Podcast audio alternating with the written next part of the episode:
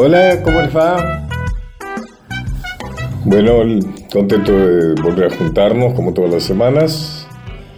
Hola Nacho Guglielmi, nuestro eficiente operador técnico. Hola Micaela Polak, Mica, querida. Hola Pacho, buenas noches. Entre otras cosas, además de amiga, productora, también asesora musical. Contanos qué nos vas a poner hoy de música. Mañana se cumple un aniversario de la segunda fundación de Buenos Aires, el 11 de junio de 1580, también era sábado, igual que mañana. Un grupo comandado por Juan de Garay refundó la ciudad que estaba delimitada al este, como no puede ser de otra manera, por el río de la Plata. Para ponerlo en términos geográficos y para que entendamos quienes conocemos la ciudad, al oeste llegaba hasta la calle Salta nomás, que después de Rivadavia es Libertad, al norte el límite era la calle Viamonte y al sur terminaba en Independencia. Era un poco más chica de lo que hoy conocemos como microcentro y demás está decir que ninguna de esas referencias o nombres de calles existía por entonces. Le faltaba un par de años a Lerma para fundar Salta, muchísimo más para que naciera Rivadavia. De la libertad y la independencia obviamente no se hablaba y bueno, en fin. Lo que vamos a hacer esta noche es recorrer Buenos Aires a través de distintas canciones que la exaltan, la vituperan o simplemente la describen con sonidos. Así que vamos con la que no puede faltar de ninguna manera porque siempre nos gusta escucharla y es Mi Buenos Aires querido de Gardel y Lepera por el zorzal Carlos Gardel. Bueno, ahí vamos. Mi Buenos Aires querido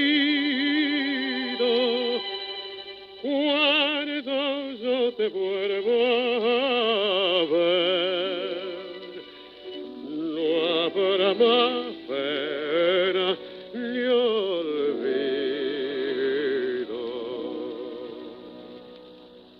El farolito de la calle en el que nací fue el de mis promesas de amor. Bajo su quieta lucecita yo la vi a mi bebé luminosa como un sol. Hoy que la suerte quiere que te vuelva a ver, ciudad porteña de mi único querer. Oigo la queja de un bandoneón, dentro de mi pecho pide rienda al corazón. Mi Buenos Aires, tierra florida, donde mi vida bajo tu amparo no hay desengaño, vuelan los años, se olvida el dolor. En caravana los recuerdos pasan con una estela dulce de emoción. Quiero que sepas que al evocarte se van las penas del corazón. La ventanita de mi calle de arrabal me sonríe una muchachita en flor. Quiero de nuevo yo volver a contemplar aquellos ojos que acarician al mirar. En la corazada más maleva una canción, dice su ruego de coraje y de pasión, una promesa y un suspirar, borra una lágrima de pena a que cantar mi Buenos Aires querido cuando yo te vuelva a ver no habrá más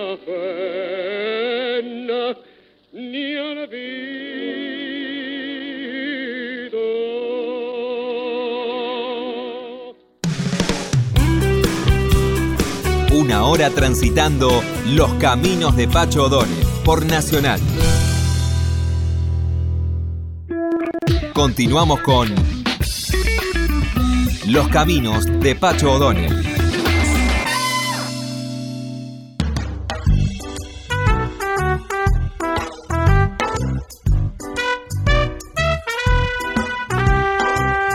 Bueno, justamente si querés te cuento un poco cómo fue el tema de la fundación de Buenos Aires. por parte de Garay. Sí, por favor. Juan de Garay no vino en naves a través del océano para refundar una villa en el Río de la Plata el 11 de junio de 1580, sino que navegó el Paraná desde Asunción, a donde había llegado hacía más de 20 años. Ya en 1573 había fundado Santa Fe, en la boca del Paraná. El tema es que la inmensa riqueza de las minas de plata del Potosí, que era un cerro de plata, o sea, era plata en superficie, despertó la ambición en muchos de abrir un puerto para su contrabando.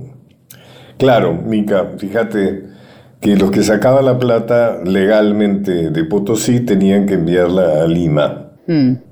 A Lima, aparentemente, si ves en el plano, en el mapa, es bastante cerca, pero está la cordillera de los Andes. Claro.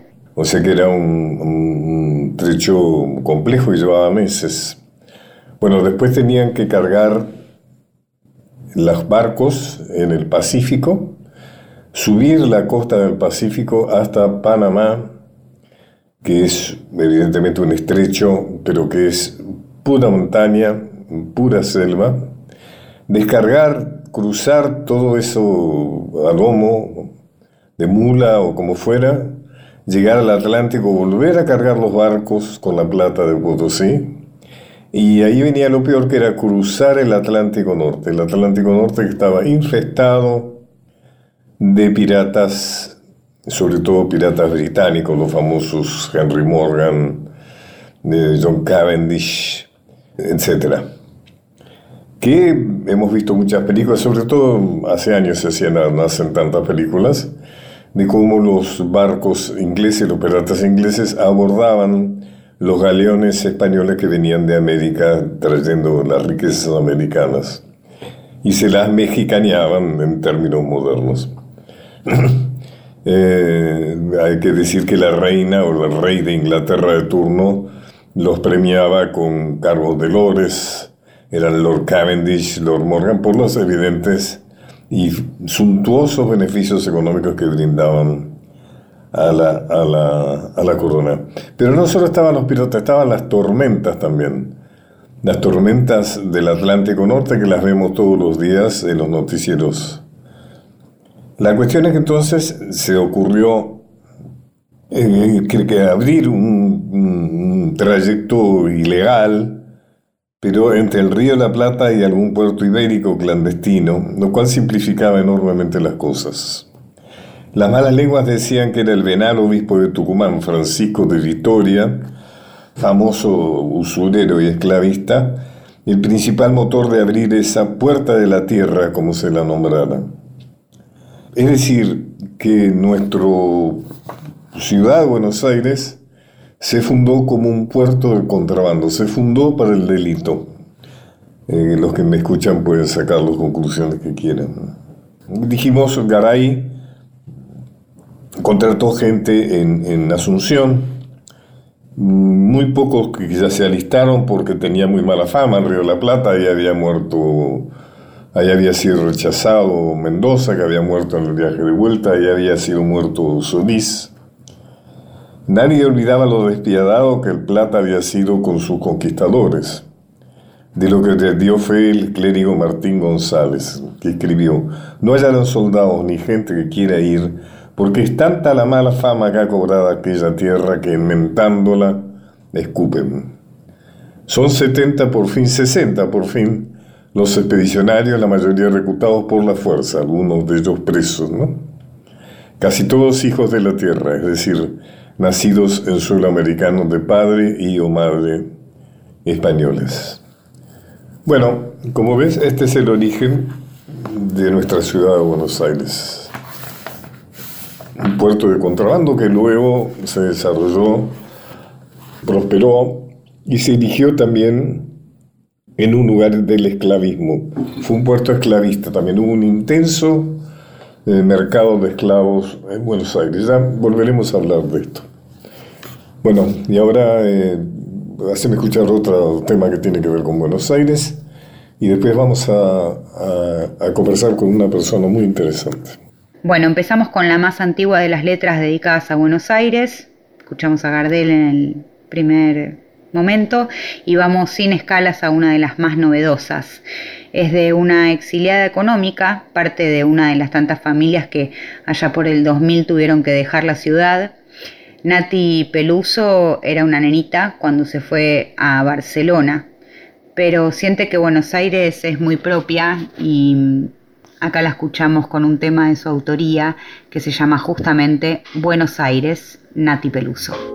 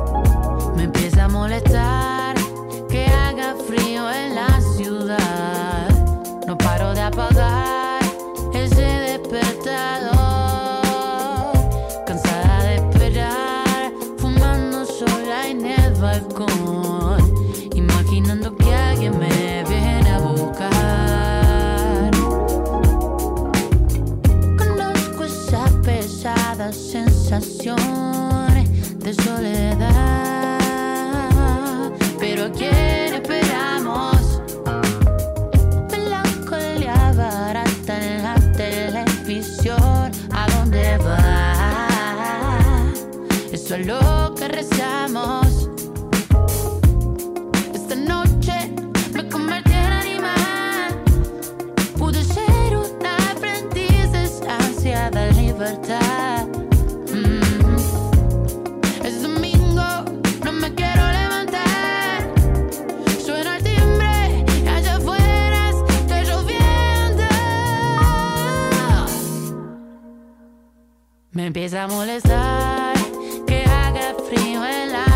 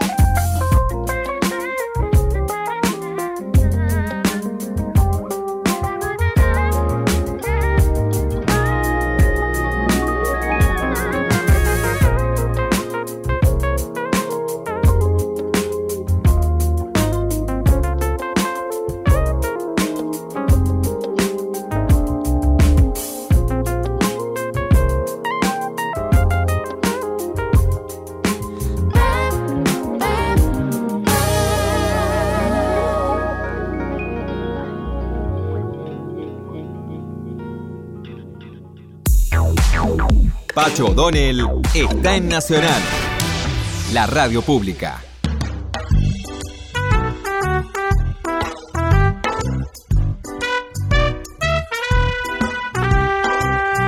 Vamos a lo que vamos a hacer ahora, conversar con un actor muy interesante que he tenido gusto de conocer, que es Daniel Diviase. ¿Cómo estás, Daniel? ¿Cómo estás, Pacho? Gusto hablar contigo y gracias por la invitación. Daniel, vos sos un actor que tiene ya hace años, que venís trabajando hace ya años, estás has hecho muchas películas, muchas obras de teatro. Además tenés tinta de actor, yo diría que si hay gente que tiene facha de lo que hace, vos tenés todo el aspecto de ser un actor. Si hiciéramos una adivinanza muda y le preguntáramos a la gente, bueno, ¿de qué trabaja este hombre? Yo creo que muchos dirían de actor. Eh, ¿Cómo llegaste a ser actor? Bueno, qué, qué lindo lo que decís. Siempre tenés la particularidad sensible de, dar en el centro en algunas cuestiones que yo no, no, lo tenía tan claro lo que me decís, realmente, pero, pero vos sabés que sí, es curioso, yo no tengo ningún antecedente familiar en el mundo del arte. Ahora sí mis hijos, por ejemplo, ¿no? Y mi mujer. Pero mis padres, tíos y demás, otros este, venimos de, Saladillo, gente de campo, laburantes, este, y vivo, en este momento vivo donde realmente me crié, que es en el barrio de Villaluro, límites con Mataderos Liniers, eh, donde mis amigos de la infancia y adolescencia tampoco estaban ligados al arte. Sin embargo, bueno, este, una de las cosas que me agradezco en la vida es eh, haber elegido ser actor. A pesar que soy electrotécnico y no me arrepiento, fue, es agradezco tener un oficio, ¿no? Este, que lo, lo, puse en práctica. He trabajado y los arreglos de casa lo hago yo, cosa que me da mucho placer. Pero siempre de chico he sido un imitador, imitaba voces, este, hacía radioteatro este, caseros con, con, los efectos sonoros, cosa que estoy haciendo ahora, por suerte, que me da mucho placer. Y quiero que te imagines el contexto, sea, en, un barrio eh, muy de, laburantes, este, donde jugamos al fútbol en la calle, donde hablábamos de chicas, este, y de otras cuestiones, este, yo pude decidir realmente eh, de ser actor. Y, fui muy tímidamente al estudio Lito Cruz en el año 82, 83. Y digo tímidamente porque en ese momento vendía cosas, no siempre vendí también, vendía productos. Eh. Yo he sido muy amigo de Lito, nos queríamos mucho. Eh, inclusive Lito, cuando Lito murió, al día siguiente iba a estrenar una obra mía, eh, que es eh, la, Furia y el Viento, que era la adaptación, diríamos, a un personaje de mi obra, El Sable, que es la obra sobre los tiempos finales de Rosas en su exilio en Southampton.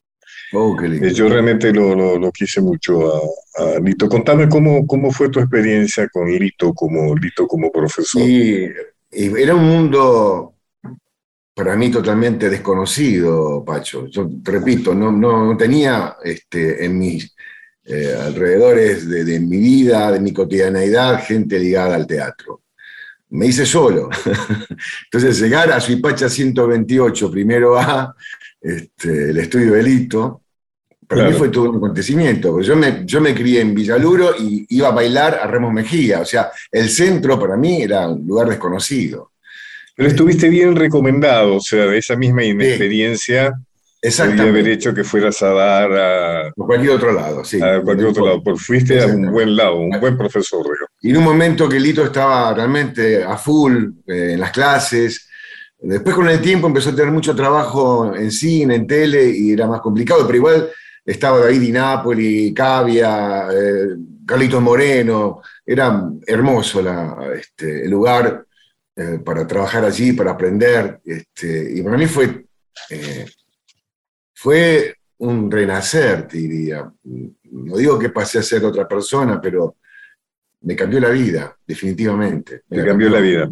Sí, me la cambió, me la cambió. Entonces, y después de ahí siguió cursos en forma independiente, hice acrobacia con Bermúdez, eh, con Haskevich, este, foniatría, esgrima, bueno, de todo, expresión corporal, un montón de experiencias, y después mi maestro de muchos años fue Augusto Fernández. Este, tengo También fuiste, a dar a buen puerto. Sí, sí, sí, con Augusto cursos de dirección, de actuación y también de vida, ¿no? Porque eh, sucede eso con el teatro, es conocerse. También comencé análisis, este, que me, realmente, no solamente por la cuestión de percibirse y, tratar de entender algunas cuestiones muy profundas, este, para el teatro me, va a servir y me sirve muchísimo. Eh, sí, el teatro me cambió, por suerte, la vida. Además, yo siempre digo que en el teatro uno encuentra muy buena gente, ¿no? Yo te diría, si en este mundo que está bastante dado vuelta y donde no, digamos, en, la superficie, ¿no es cierto? En lo que se ve, no es lo que más abunda la buena gente. Eh, en teatro uno encuentra muy buena gente, gente que está ahí, no especialmente porque quiere hacer dinero ni esas cosas, sino eh, básicamente para cumplir con un sentido de la vida, ¿no? Alberto Ure, tuve la suerte de, estar con él en Canal 13, que daba unos talleres a la mañana a los actores que trabajamos en el canal, ¿no? Más allá de su forma de, trabajar con los actores, este, que no podía tener diferencias o no, pero igual era muy interesante, él, él aconsejaba, o por lo menos transmitía una experiencia maravillosa que ningún docente lo hacía. Era, desde que salís de tu casa hasta que dicen acción, el secreto estaba allí, en cómo salías de tu casa, con qué fantasía salías para hacer un bolo, eh, qué pensabas que, te va a pasar con eso, cuando en realidad, cuando alguien que hace un bolo, no, la pasa nada bien. Y él lo que trabajaba era ser, por lo menos tener ciertas precauciones con el tema. Y a mí me sirvió muchísimo porque eh, a veces uno cree en el caso de la televisión, que, ni siquiera es una industria, es algo muy raro, no sé cómo definirla todavía, eh, va ilusionado con que lo va a ver un gran productor, porque haces una escena de Policía 4 o de Enfermera 5, ¿no? Y, este, y es muy difícil que pase algo ahí en ese momento. Entonces, este, Ure nos eh, aconsejaba con algunas, algunos tips para tener en cuenta y no quedar pegado en la fantasía, en el imaginario de que te iba a ver Scorsese, te iba a llevar a Hollywood en dos minutos. Este, y esa, esa, esa cuestión de bajar a tierra, entender mejor la profesión, a mí me sirvió muchísimo, de parte de Ure como de Augusto, con respecto a entender la estructura dramática de una obra de teatro o hasta la lectura de un, de un diario, ¿no? donde está el conflicto, el subtexto, las fuerzas antagónicas.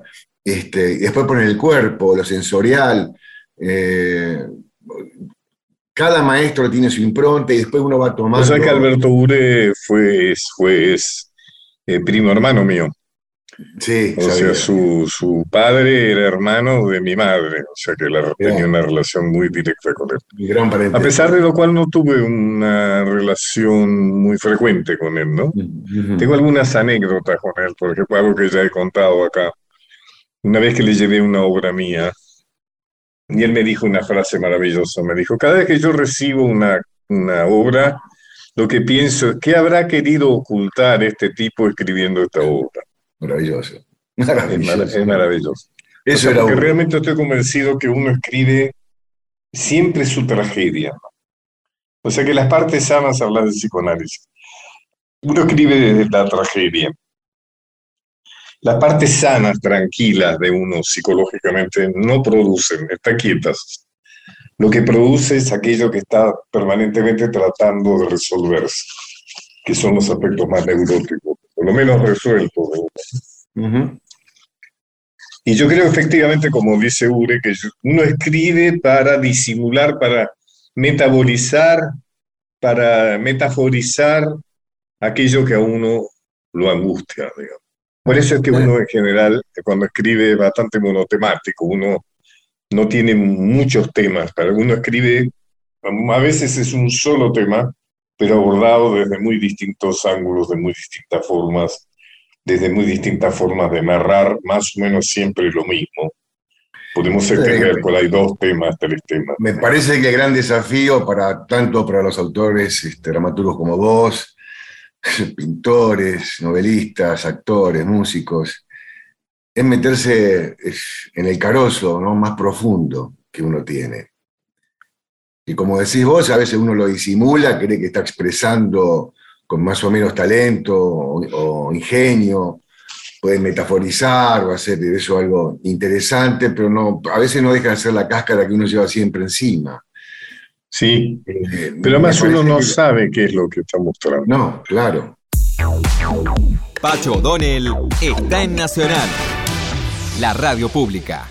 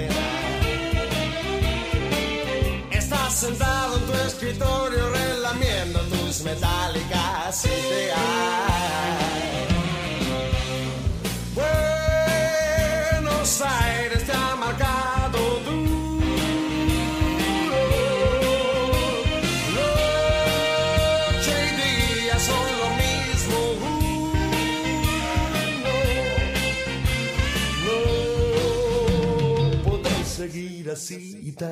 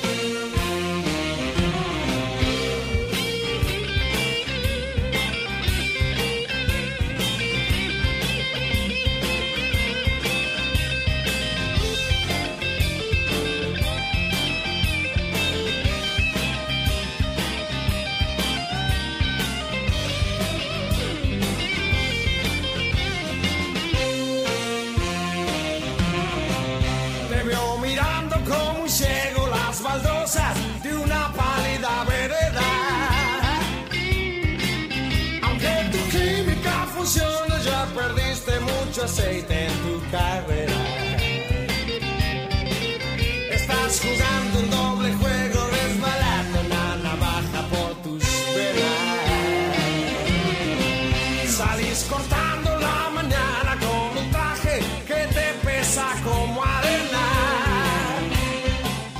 Y vas mordiendo como un perro mientras todo en tu mundo se acelera. falso del chicano de perfil va saludando tu condena.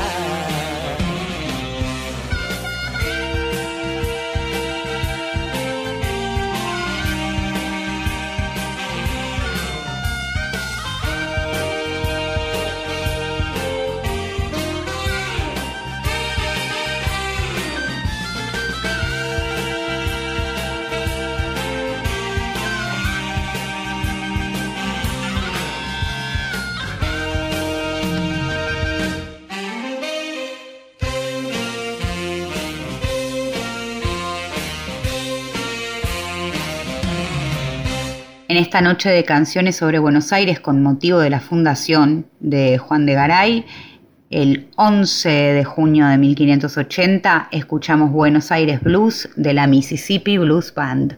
Fíjate vos, Daniel, estoy hablando con Daniel Viviase, actor, soy Pacho O'Donnell, que por eso es que los estrenos, por ejemplo, a mí me angustian. o sea, no me resultan momentos placenteros, eh, porque no sé qué es lo que estoy mostrando ahí. Eh, no sé, siento que estoy como mostrando algo inmostrable y Sí. que afortunadamente, digamos, la gente no va a entender demasiado bien qué es lo que estoy mostrando. Pero es, eh, de- de- no, no es una situación Te cuento, una- te cuento algo que sucedió hace 12 horas, eh, eh, menos, eh, con tu obra Sí, que estamos haciendo. digamos que. Daniel está siendo uno de los actores de mi obra La Decisión, que y él y el, mm, Aldo Pastur, Aldo Pastur tienen el mérito de, de que mi obra ha sido premiada con el premio de los cronistas de espectáculos, el premio lo que te quería decir es que a, a nosotros los actores, por lo menos a gran parte, no sé si to- a todos, este, también nos angustia mucho el estreno, no solamente porque van a ver algo que no saben, que no conocen, que no conocemos, todavía no, no, no, no lo tenemos muy transitado. Y a mí siempre me pareció esta cuestión de que, que venga la prensa después de 20 funciones, ¿no? Claro, Porque la sensación que uno tiene es que uno transita el escenario y la experiencia de ese personaje va llenando esos, esos vacíos que por, por falta justamente de rodaje, lo vas teniendo a través de las funciones. Eso te da más tranquilidad interna. Y máxime que hace ya muchísimos años que estamos teniendo una función por semana, aquellos que hacemos teatro independiente, mayormente, ¿no? Entonces es como un reestreno todas las semanas. Y es un problema grave ese, ¿no? es de- un lado digo, qué maravilla la cantidad de es teatro. parte del deterioro, ¿no? Que hemos tenido, que hemos ido teniendo, ¿no? Porque Claro. Es muy difícil crear corriente de público una vez por semana. Eh, es, bastante más difícil el boca a boca, ¿no? Que, que si... Sí, decía para el actor es como estrenar, como decís, toda la Claro, semana. claro, no es una obra como la tuya. Este, nosotros no improvisamos cuando aparece una dificultad, eh, porque que- creemos que no se puede mejorar el texto haciendo otra cosa. Y entonces es muy difícil. Daniel, vos... Eh, Ayer yo te, contaba, en teatro comercial, diríamos, has hecho cosas Sí, sí. importantes, has hecho cosas Sí. importantes en televisión. Pero gran parte de tu actividad ha estado en el teatro alternativo, ¿no es cierto? En el teatro. sí, sí. Contame cómo vive un actor o una actriz de teatro alternativo. ¿Vivir económicamente o vivir... Por ejemplo, pues, en todo sentido. Es muy difícil, o sea... Es muy difícil. yo- Pero durante muchos años este, he hecho otras cosas, otra- otras actividades, este, como la venta y demás. Te contaba lo delito cuando empecé a estudiar teatro, y este, para poder sobrevivir, máxime si empezás a tenés una familia y hijos, o pagás un alquiler, este, es muy complejo. Hay muchos, por suerte, hay mucha gente, muchas compañeras y compañeros que, que arman su propio boliche, como le decimos, este, tienen Sí. sus obras y salen a girar, este, o dan clases de teatro, pero también eso cuesta muchísimo porque con el momento de crisis este, a veces te resulta muy difícil cobrarle a los alumnos. Normalmente nosotros no tenemos un gran sentido comercial. Yo no me llevo muy bien con el dinero, me llevo muy mal, te diría. Entonces, este, esa es otra de las cuestiones que, no, que nos cuesta, ¿no? Como, En general hay otra actividad, ¿no? En general, en general hay otra o sea, de- dentro del teatro, pero también fuera del teatro. Claro, exacto. Cuando no lo puedes hacer dentro del teatro, si no tenés un grupo armado de alumnos o, o tenés por lo menos dos o tres obras, y hablar de inclusive de gira, estamos hablando de elencos eh, pequeños, ya no puedes salir de gira con siete u ocho personas, es imposible.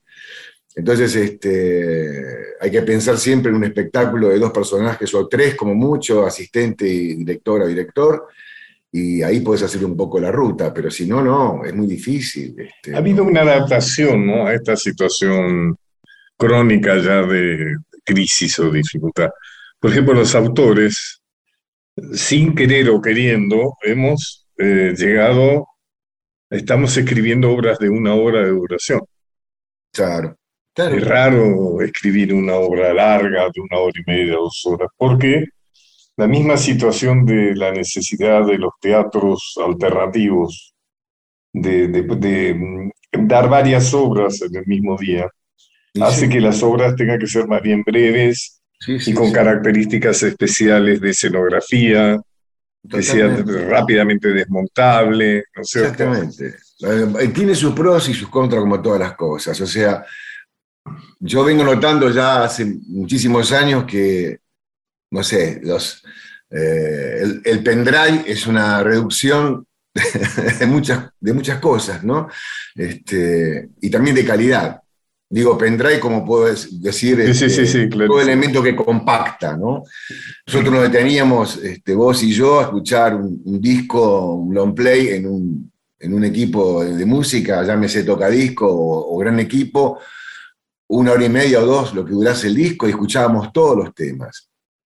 Ahora la, la- la virulencia es tan, tan grande, y la- el repentismo y la, y la- y la necesidad de hacer mil cosas a la vez, hace que uno haga un paneo este, eh, todo el tiempo, ¿no? no Sí, sí, escuches. Spotify una sola, un solo tema. Claro, es, es- es infernal esto. Y eso se- también me parece que aparece en el teatro y en otra, una película de cuatro horas ya no se sostiene, salvo que sea una propuesta muy concreta y que las hubo y a veces las hay, está bien, o una obra de teatro, una experiencia de varias horas. Es imposible, no, no, este, no, no, no, no- no te mantiene, la gente se dispersa enseguida, como los niños, ¿no? Este, te aguantan un ratito y después se van, se van con su mente, ¿no? Este, y es complejo. sos un por tipo una- eh, que al que le interesa mucho la política, ¿no? Tenés una perspectiva política de la vida. Sí, sí. Contame cómo ves eh, el mundo o el país desde tu perspectiva. Podría pensar que tiempo atrás,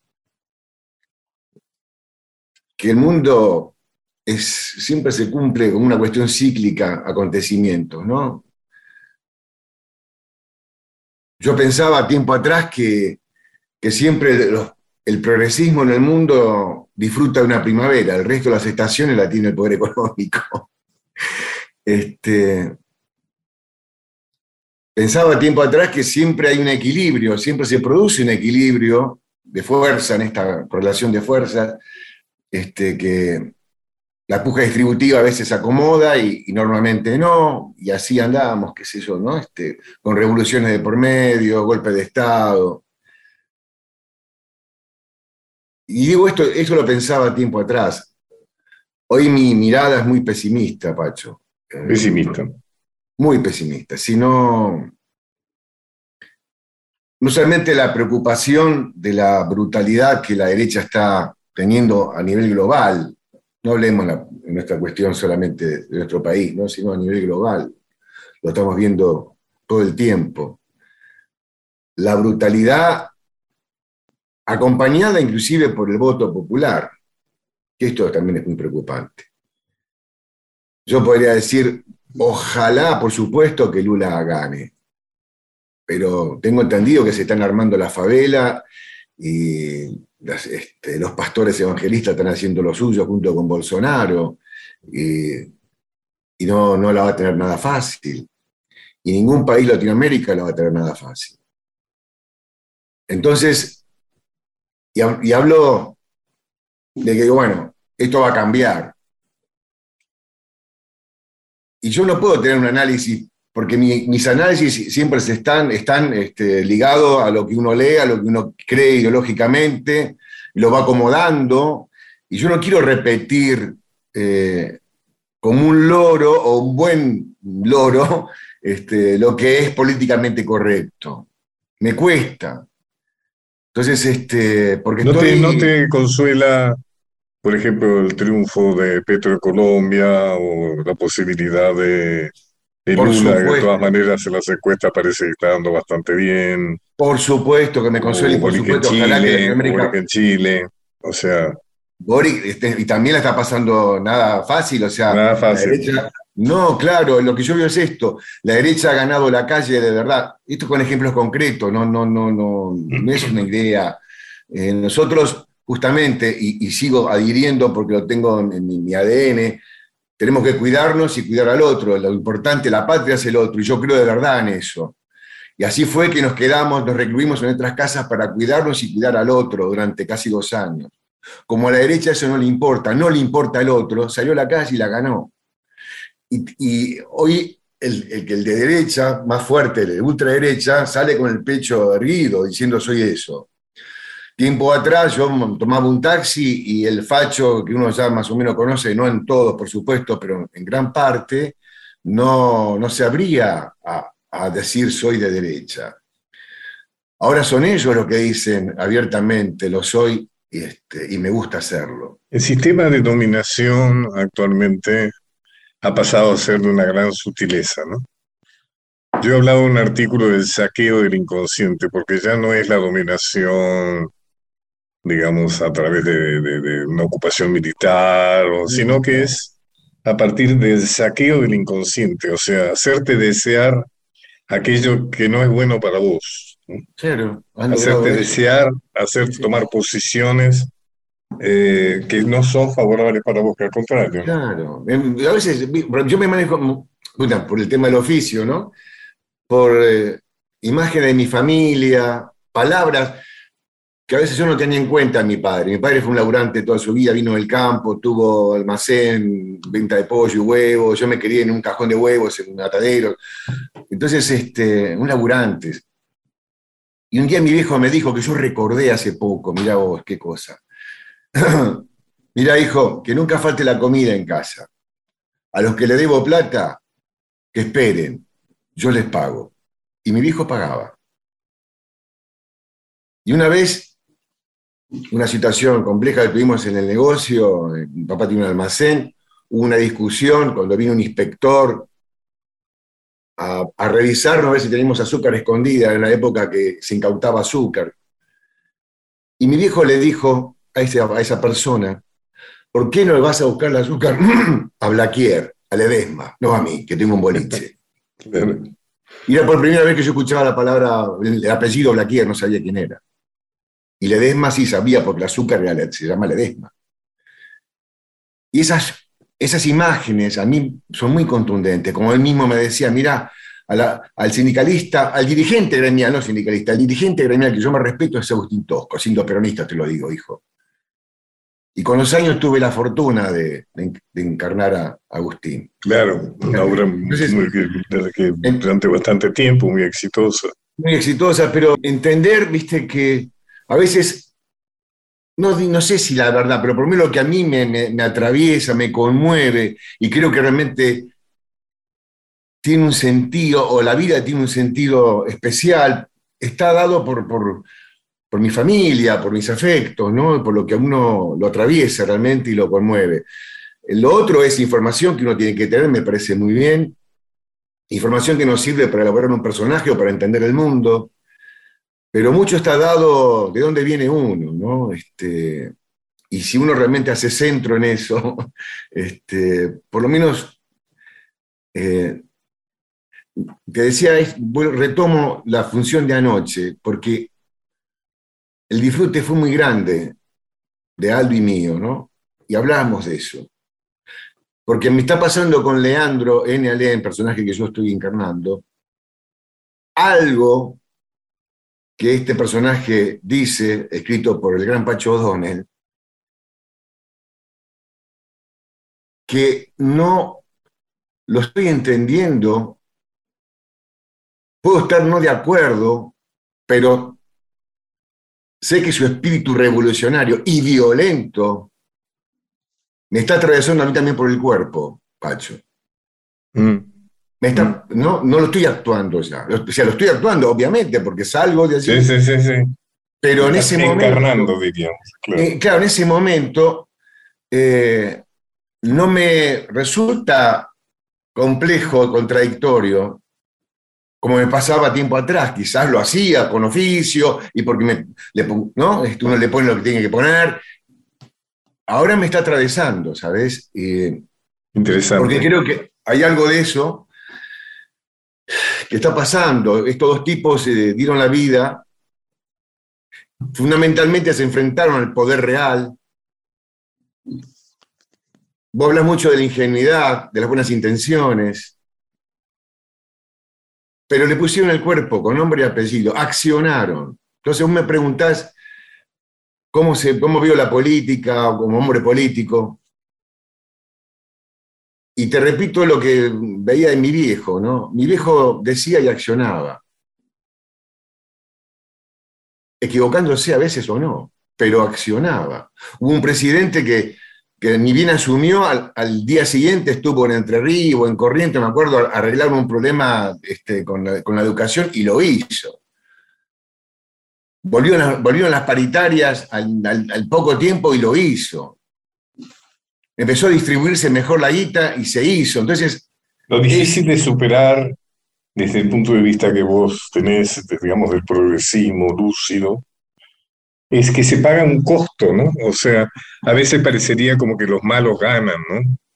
Porque estamos, eh, eh, yo voy a invitar a la gente que nos está escuchando a ver la obra de teatro La Decisión, donde ah, trabaja Dani, que es en el Teatro El Tinglao a las 8 de la noche, los domingos, en Mario Bravo, 948 creo que es. El hecho de que, bueno, los personajes de esta obra, Leandro Alén, eh, de la Torre, son destruidos, diríamos, ¿no? Por la, por la derecha, por el poder. También Tosco lo fue, también Dorrego, ¿no es cierto? Tam- de alguna manera también San Martín. exacto. O sea que eh, el poder destruye, digamos, ¿no? Claro. Que- Mira, yo que, discúlpame, no, sí. hablando del arte y de política, a veces se comenta, lo he escuchado, que la derecha no tiene expresiones artísticas este, que conmuevan o, o por lo menos que queden eh, como disfrute, porque la derecha no es eso, la derecha es violenta, es agresiva, es perversa. Y yo digo que sí que tiene expresiones artísticas que han trascendido la historia, en, más, en nuestro país por lo menos. Cuando hablamos de graffiti, a veces yo hablo con personas, amigos, gente joven, no, no tanto, y le digo, a ver, ¿cuál fue el graffiti más mítico o, o- o que ustedes recuerden en la historia argentina? Y muchos no, bah, no saben, que yo, yo, yo sí, les digo, viva el cáncer, Claro. año 52, eso es un graffiti. O sea, que ellos también saben hacer grafitis. Una, una intervención, los aviones de la Marina de Guerra que bombardearon la Plaza de Mayo, la fusiladora, decía, Cristo vence. Intervinieron los, los aviones con una, ¿no? Sí, sí. Una Cristo vence. Instalaciones, la quema de libros en Avellaneda, una instalación, por dar un nombre, ¿no? una, una, una, una, una- una expresión del arte. Pero me No, atrevería a decir también que si Oh, oh. tomamos, si tomamos lo de Rodolfo Walsh, toda manifestación que no, que nos, que no refleje, refleje una situación social, o sea, todo arte que no sea político, como decía Walsh, no es ni arte ni es política. O sea, todo arte indiferente, de alguna manera es un arte de derechas. Exactamente. O sea, eso Pero creo que estos también tipos- es importante. Exacto, pero fíjate que, esa, que, es- que, es- que, que esas intervenciones que, que lo tienen Sí. durante la historia eh, marcan un- o, o una metáfora, un símbolo o directo ¿no? o literal, pero lo hacen. Los- las bolsas ahora que ponen con la, la cara de Estela y de, de la vicepresidente en el Congreso, como, como cadáveres, eso es una performance, ¿verdad? Sí, es- es Perversa. arte. Es arte. Claro, es un, es un hecho artístico. Entonces, y, y mirá si le interesará el arte a la derecha que la, la ha prohibido, porque han leído por lo menos este, saber que eso no, no, no puede ir. O sea, se tomaron el laburo para hacer eso. Daniel, seguiría charlando como mucho tiempo, muy interesante. Te agradezco mucho, en serio. bueno, Mica, para el final quiero escuchar un tema de Piazzolla, ¿no es cierto? Creo que se llama Buenos Aires Hora Cero o algo semejante. Así es. A mí me fascina todo lo que tiene que ver con, con Piazzolla, ya que estamos conectados con Buenos Aires. Eh, tuve la oportunidad de conocerlo a Piazzolla, es un hombre muy cordial, y compartimos algo, eh, él vivía en Maldonado, en Punta del Este, digamos, eh, eh, pescar tiburones. Y yo salía a pescar en la misma lancha que el mismo barco, en la misma barquito que él salía. Y entonces le escuchaba mucho los cuentos que me contaba el, el marinero, el capitán del barco sobre él. Y era una época que se pescaba muchos tiburones, porque en la isla de los lobos, así llamada porque había muchos lobos marinos, y se faenaban los lobos. Es decir, que los restos que se tiraban al mar hacían que hubiera mucha comida para tiburones. O sea que realmente Piazzolla se dio el gusto de, de pescar tiburones muy grandes, que hay fotos ¿no? sobre eso. Y nos vamos, bueno, hasta el próximo viernes. Hasta el viernes, Pacho. Buen descanso. Gracias.